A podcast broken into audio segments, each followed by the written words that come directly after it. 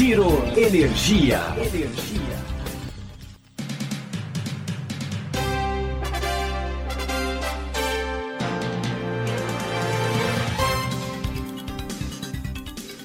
Olá, tudo bem? Esse é o Giro Energia, o podcast sobre o setor de energia, patrocinado e desenvolvido pela Econ Energia. Eu sou Roberto Rockman, jornalista que cobre esse setor há duas décadas. Nesse terceiro episódio sobre ISD, a gente vai falar sobre as fontes que têm ganho preferência dos investidores. Energia eólica e solar lideram os investimentos e esse movimento ainda vai crescer muito. Para saber mais, a gente entrevistou dois especialistas no setor. Vamos ouvir o que eles têm a dizer. A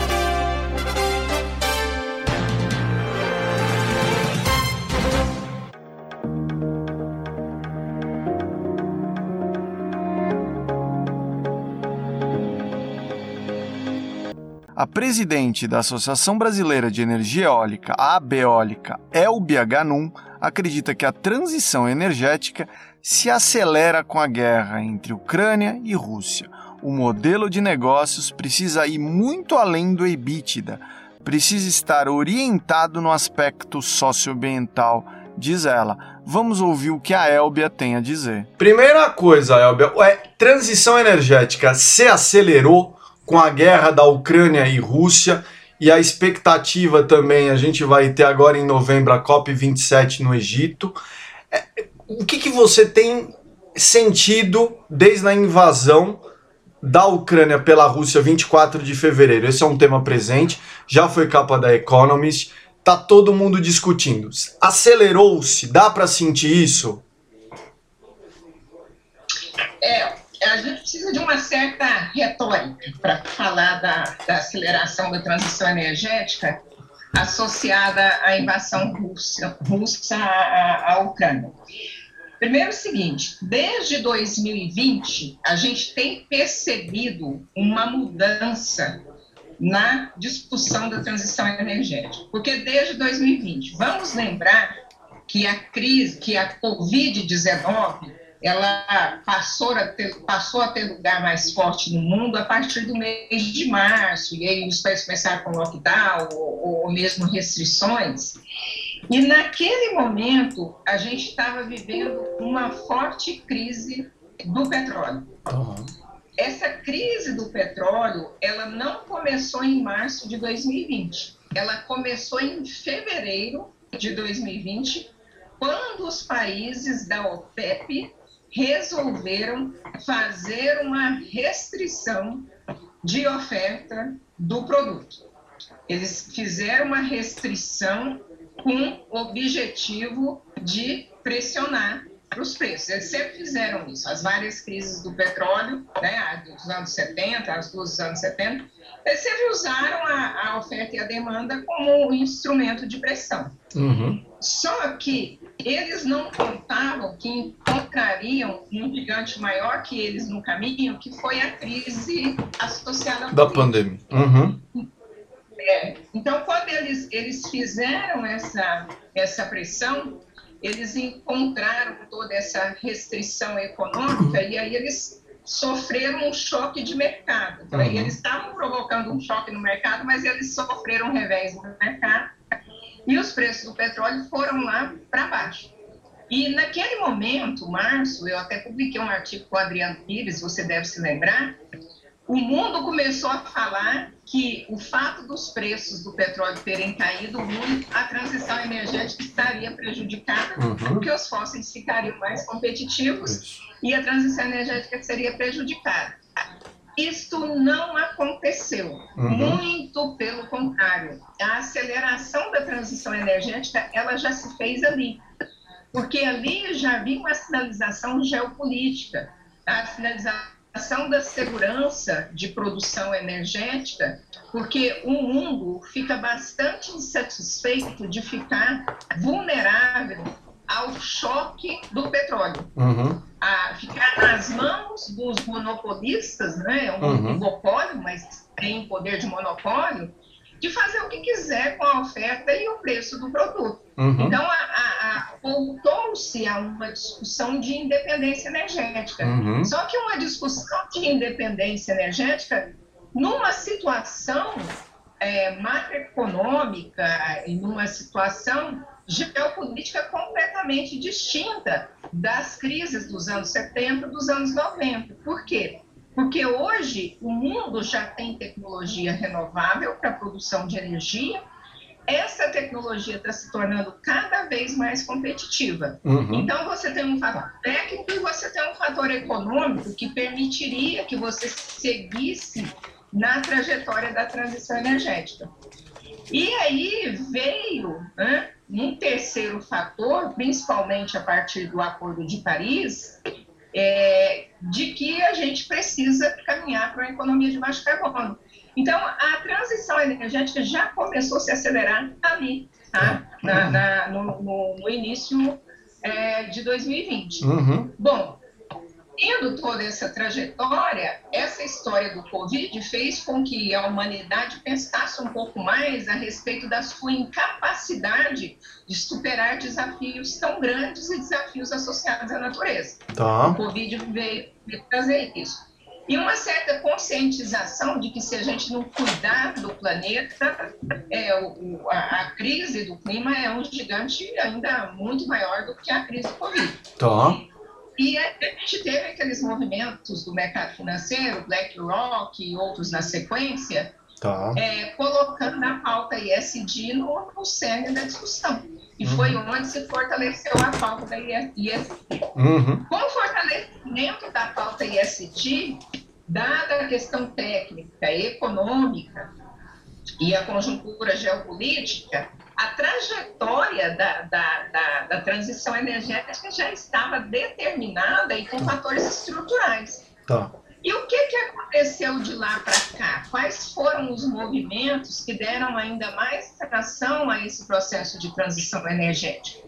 A pauta ISD do mercado financeiro, depois nós tivemos é, os pacotes dos países, tá. já que nós vamos ter que fazer uma retomada econômica, faremos uma retomada econômica verde, vamos gerar tá. empregos verdes, tá. vamos salvar o planeta. Lembra? Exemplo maior do Biden nos Estados Unidos, com a infraestrutura verde. Exatamente. A gente teve o New Green Deal ali ainda em 2020 com a Alemanha, uhum. ou melhor, com a Inglaterra e os outros países europeus, a Alemanha, todos já falando no pacote verde. Ali você vê um speed para a transição energética. Tá. Bom, o que mais que aconteceu? E aí nós seguindo nessa trajetória de transição energética com pauta ESG, vamos salvar o planeta, 2021, COP26, discussão do clima e lá ficou muito claro, ninguém tem dúvida a respeito das mudanças climáticas, está todo mundo de acordo que não podemos deixar a temperatura subir a grau superior a 1,5. Uhum. Estamos todos aqui sabendo que o negócio é agora, temos que fazer. Só que ali, naquele jogo, com 198 países, alguns acordos não foram possíveis. Tivemos grandes avanços, né? como a questão do reconhecimento da necessidade do e-mail, é, da, do artigo 6 da necessidade do mercado de carbono, da redução do metano em 30%. Então, foram avanços consideráveis ali, hum. e principalmente o reconhecimento de que você tem que fazer uma justa.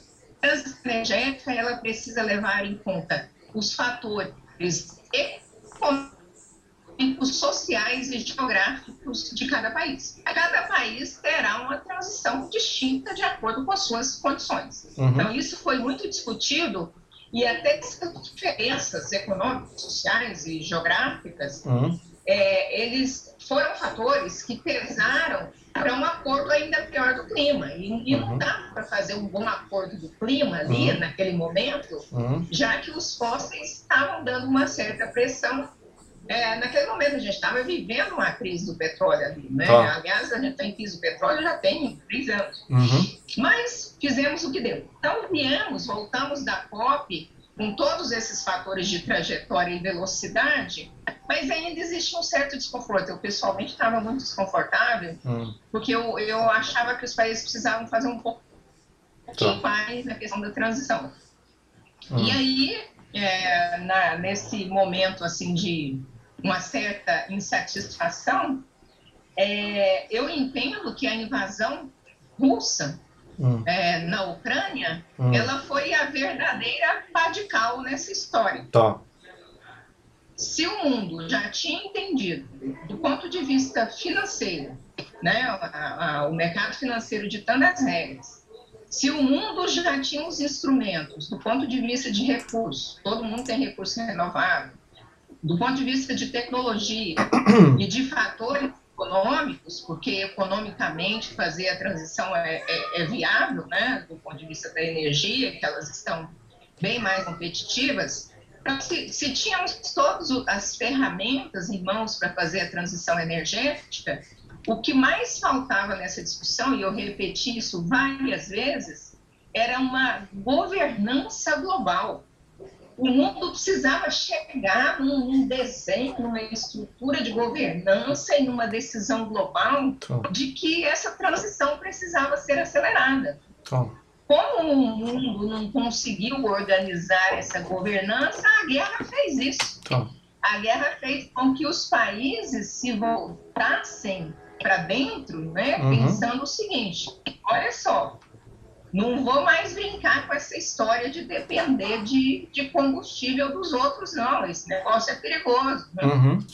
E aí, os países estão buscando a qualquer custo a fazer o que o, o Boris Johnson disse da independência energética doméstica. Aliás, o Boris não, quem disse isso foi a Lok Sharma aqui uhum. no Brasil, quando ele veio num evento aqui como ministro que os países precisam buscar a independência energética doméstica. E eles farão essa independência energética doméstica hum. utilizando os recursos renováveis para a produção de energia.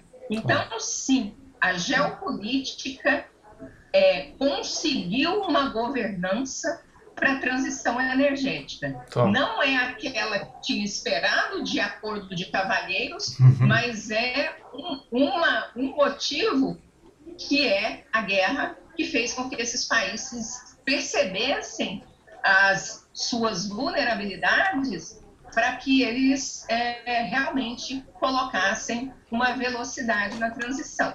Acelerou a transição, porém, Rockman, numa perspectiva de médio e longo prazo. Lógico. Porque uhum. no curto prazo a gente tem viés a gente tem o viés da necessidade, que é o viés da sobrevivência. Uhum. Porque nesse momento, como a gente precisa, né, a infraestrutura ela tem o seu tempo de maturação, você não consegue, de repente, fazer toda a substituição energética por renováveis. Uhum. E a tendência é que você até use mais fósseis no uhum. curto prazo. Uhum por uma questão de sobrevivência, usando uhum. até lenha, como disse o próprio bem.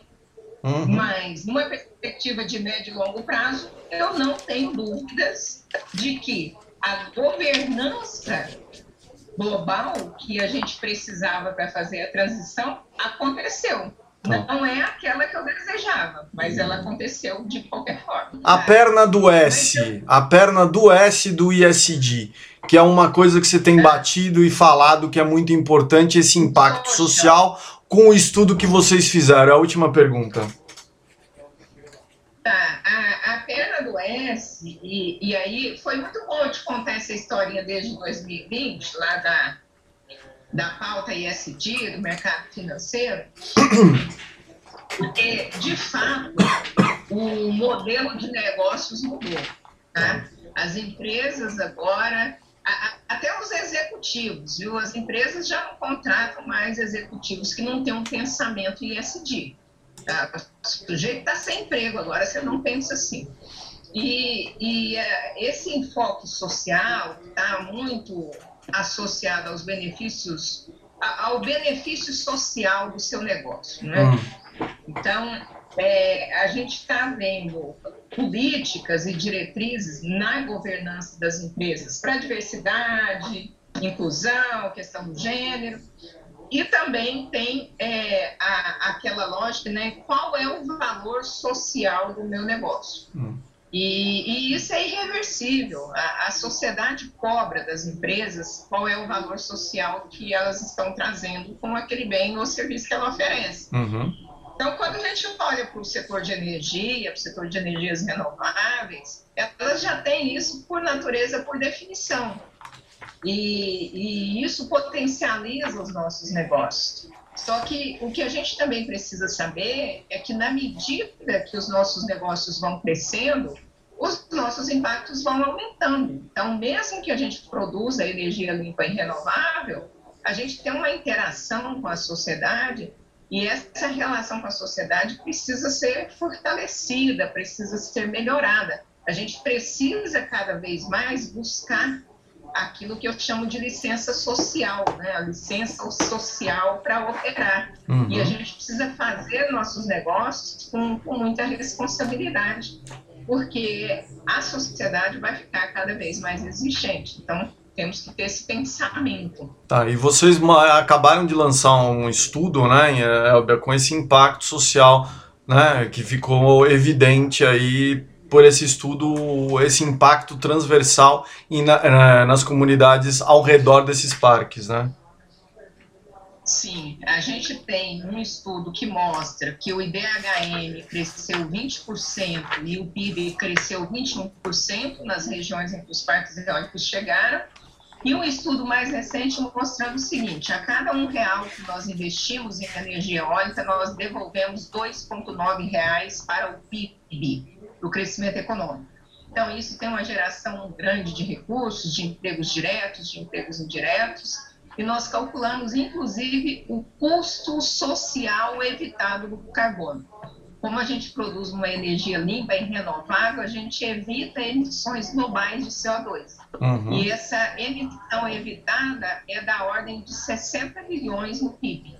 A gente acrescenta esses 60 bilhões no PIB como um custo social do carbono evitado. E os negócios de agora para frente, eles terão que ser dimensionados dessa forma.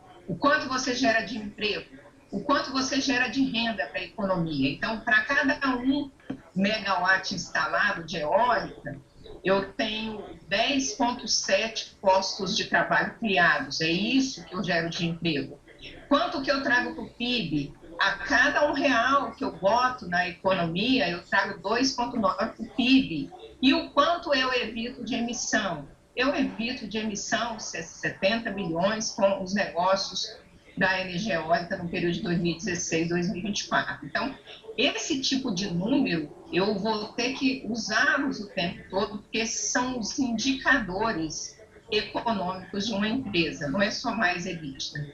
O gerente de gestão de geração da Econ Energia, Regis Itikawa, diz que o interesse por fontes limpas de energia é crescente e a fonte solar é uma das que mais despertam interesse. Vamos ouvir o que o Regis tem a falar. Primeiro, fazer a pergunta para você, Regis. Como é que essa agenda ISD está impactando os investimentos das empresas em energia? Vocês têm percebido uma preocupação crescente das empresas de investir em fontes limpas? Sim, viu, Rockman? Eu vou falar que boa parte das ações aí que, que cercam essa questão da agenda e também essa questão né, dos Objetivos de Desenvolvimento Sustentável da ONU estão criando um ambiente muito bacana, né, que pode ser aí, vamos dizer, o, o principal, acho que o maior driver desse tipo de desenvolvimento. Né? Acho que esse é um, é um ponto que a gente acaba verificando não só o Brasil, mas isso é um movimento muito global. Né? A gente sabe que o tempo que tem um desenvolvimento de negócio, essa preocupação que a gente tem com o meio ambiente, e a gente fala de ESG, né? não só meio ambiente, né? mas a questão de impacto social, essa preocupação com a governança, da presença de empresas aí de bastante destaque, eu acho que isso é um, é um movimento aí que a gente enxerga aí muito positivo. Né? Movimento é, sem volta, Regis?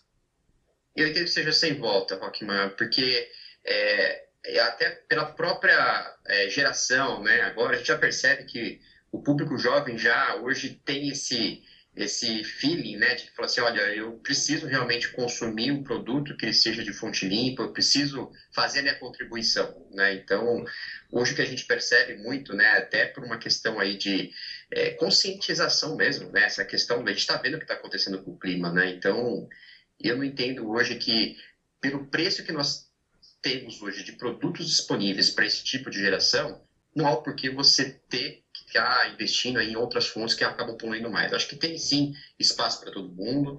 Eu acho que a gente tem a questão da energia de base, que eu acho que tem que ter realmente uma condição, mas é através de uma fonte um pouco mais limpa, como gás natural, por exemplo. Né? Mas eu acho que a, a, a fonte renovável ela veio para ficar e, e, e, tudo leva a crer. Né? O aumento dessa tecnologia aí, andando a, a grandes passos, eu não vejo como dar realmente qualquer tipo de revés para esse tipo de modalidade. Teve algum impacto a COP26 nesses investimentos? Vocês sentiram isso? E a guerra, Ucrânia e Rússia, acelerou essa questão de transição energética? Também teve já impacto sobre esse investimento em fontes limpas? Teve. Vamos falar primeiro com relação à parte da COP26, sim. Nós tínhamos, assim, muitos clientes nossos que estavam meio que em banho Maria, né, estava consultando a gente com relação à parte, olha, eu só queria mais por curiosidade, né?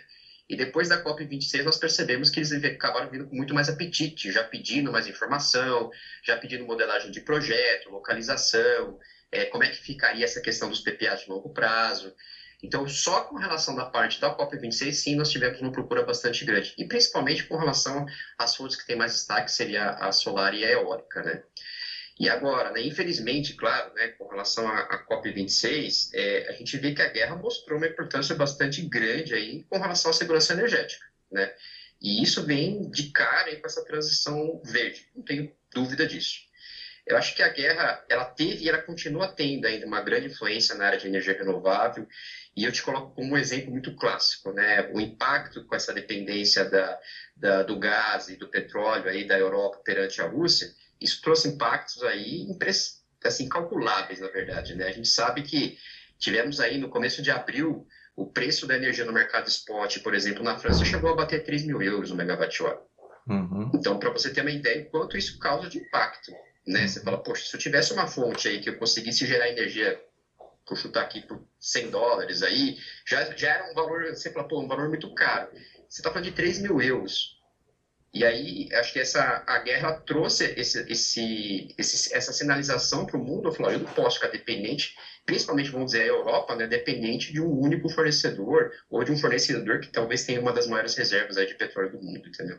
Tá. Como é que se reflete isso aqui no Brasil? A gente tem um interesse crescente em investir to, é, todas as fontes renováveis, solar, eólica, biogás? Como é que está esse, esse interesse dos investidores pelas fontes limpas?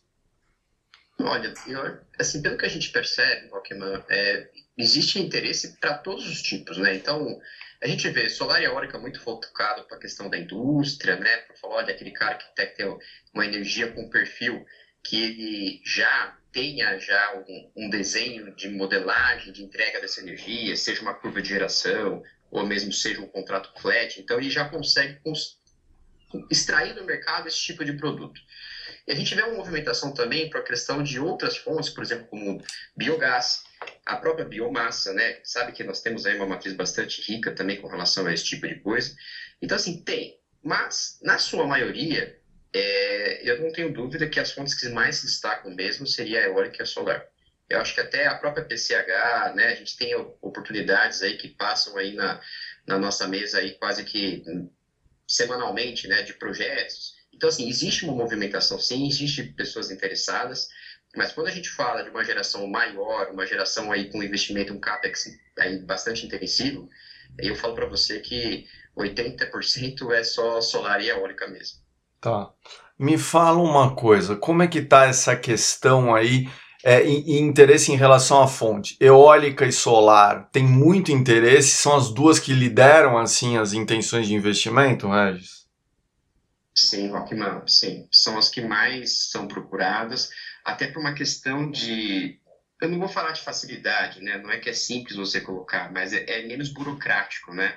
Então você tem tempos assim bastante reduzidos de implantação. Nós temos muitos projetos, né, que é, existiu aí essa corrida aí até o começo do ano para estar tá retirando aí as outorgas dentro do prazo para manter o benefício do desconto do fio. Então tem muitos projetos bons, medidos, projetos com documentação, projetos com toda a informação ou até mesmo o próprio parecer de acesso, que isso acaba brilhando muito o olho do empreendedor, porque ele acaba pegando um projeto desse, é, fazendo uma parceria com uma empresa que tenha toda a estrutura para ajudá-los a colocar esse ativo de pé, Poxa, em questão de um ano e meio, dois anos, ele coloca o projeto de pé. Agora, as outras fontes já é um pouquinho mais complicado, né? A gente sabe que demora, tem toda uma questão um pouco mais burocrática, acaba impactando um pouco mais no meio, né, do qual estaria sendo implantado esse tipo de ativo. Então, acho que, inclusive, pela facilidade que a gente está tendo, né, é, vamos falar de eólica, por exemplo, aqui no Brasil. Poxa, nós temos aqui fábricas aqui no Brasil, e hum. fábricas bastante robustas. Isso traz muita segurança, né? Você fala, poxa, eu tenho aqui um fabricante, aí um, um, um grande player, fabricante aí de aerogerador, por exemplo, no Brasil, e a gente sabe que se precisar de qualquer tipo de é, condições de operação, de manutenção, de peça de reposição, você vai ser atendido. É diferente quando você fica pensando em muita tecnologia e que às vezes você não tem, teoricamente, aí um, um mercado industrial muito produtivo aqui no Brasil e acaba te deixando aí às vezes na mão. Né? Então eu falo para você que seguramente acho que as duas fontes hoje que acabam se destacando por essa procura e principalmente por causa de prazo de implantação são a eólica e a solar mesmo. Tá. Me fala uma coisa, e também tem esse interesse crescente de certificado para testar para o mercado que a empresa está usando uma, uma fonte limpa? Total, total. A gente, inclusive, nós fizemos um leilão hoje sobre é, essa questão de venda de certificado de energia renovável. Existe muita procura, tá? Então, é, eu acho que ainda os consumidores finais ainda eles estão ainda aprendendo como e e para que está utilizando esse tipo de certificado, né? uhum. né? Mas, assim, eu falo para você que, principalmente empresa multinacional, que o cara tem um global que já exige isso dele, uhum. ele já sabe, ele fala, olha, meu global já direcionou que eu tenho que comprar. Esse tempo atrás, até é curioso, eu tive um bate-papo com um cliente nosso que está há muito tempo, aí, uma grande multinacional, e, e, estávamos falando sobre certificado, tudo. Ela falou: olha, inclusive eu já comprava o certificado, só que era comprado lá no global. Uhum. E aí o preço do certificado dele era em euro. Uhum. Quando nós fizemos a conversão aqui para o Brasil, ele pagava putz, é, cinco vezes mais o valor do mesmo certificado. E aí nós começamos a explicar, falou, poxa, não precisa ser comprado lá fora, né? não precisa do seu global comprar e neutralizar para toda a cadeia em todos os continentes. Você pode comprar aqui, uhum. inclusive incentivar as fontes aqui do Brasil. Tá.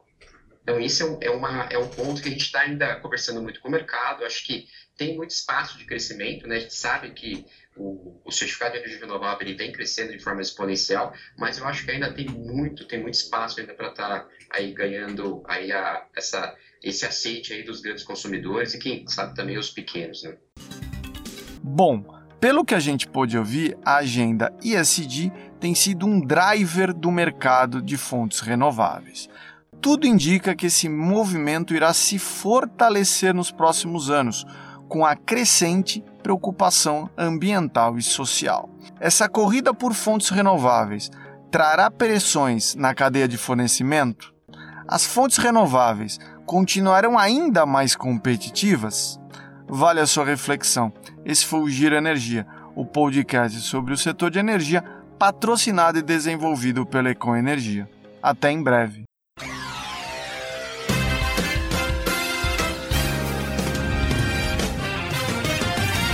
Giro Energia. Energia.